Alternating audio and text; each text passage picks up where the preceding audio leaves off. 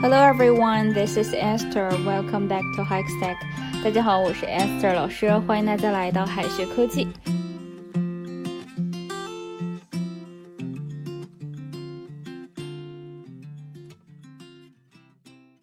我们平时说困了，想去睡觉了，都会直接说 I want to go to sleep。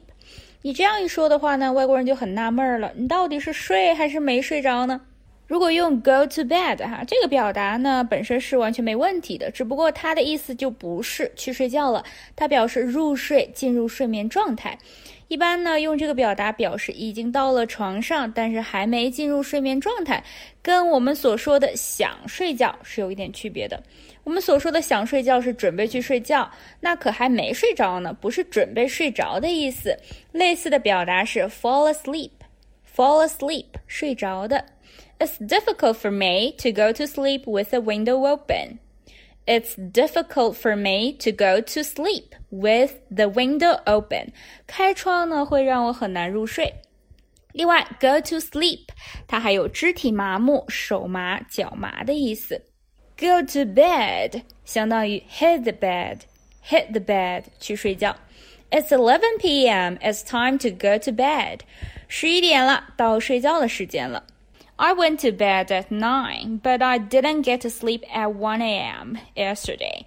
昨天晚上九点我就睡了，但是一点钟我才睡着。再看一些跟 sleep 相关的表达，sleep 它是这个睡觉、睡眠哈，有这个动词也有名词的词性。asleep 形容词睡着的，sleepy 形容词困倦的、疲倦的。He had begun to feel sleepy. Nap 有这个小睡、打盹儿的意思，take a nap 或者 have a cat nap 就是打个小盹儿。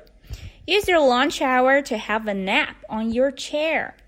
Use your lunch hour to have a nap on your chair. 利用午饭时间坐在椅子上打个盹儿吧。Doze 也可以表示打瞌睡、打盹儿。I had a doze on the train. I had a doze on the train. 我在火车上打了个盹儿。Sleep like a log 或者 sleep like a rock 表示睡得很沉，像石头一样了，睡得很熟了。If you want to sleep like a log every night, you'll have to take good care of your health. 如果你想睡得很熟，你就需要好好顾着你的身体健康。If you want to sleep like a log every night, you'll have to take good care of your health. 那么有睡得香的，就有睡不着的，睡不着哈，失眠，insomnia。 insomnia 失眠或者 lost sleep, lost sleep. Insomnia is fairly common among adults. 成年人呢失眠是常有的事情。没睡好，做噩梦了，nightmare 噩梦，nightmare。I had a nightmare last night and lost sleep. 昨晚我做了个噩梦，失眠了。I had a nightmare last night and lost sleep. Toss and turn 是这个辗转反侧哈，翻来翻去的，睡不着觉。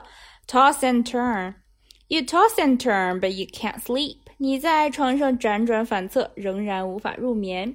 You toss and turn, but you can't sleep. 有时候早上起得早哈，但是还没有睡够呢，又睡觉了，又补觉了，叫睡回笼觉。该怎么翻译呢？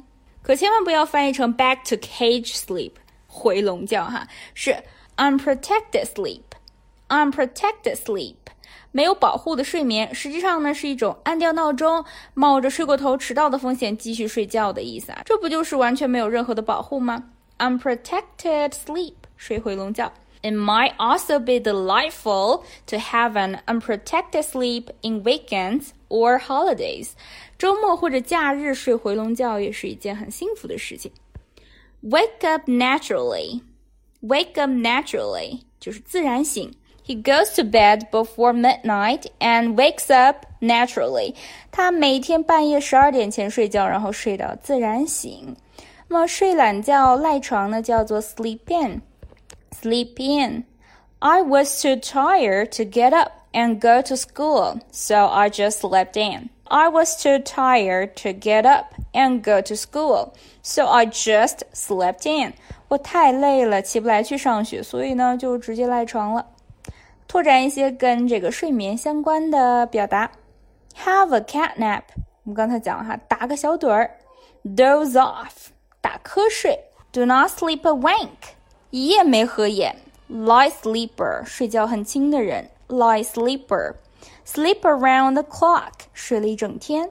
；sleep around the clock；caught napping，caught napping，毫无准备，措手不及。；light sleep。Lie sleep 是个睡眠浅。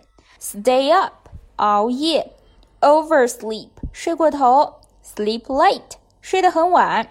crash out，倒头就睡。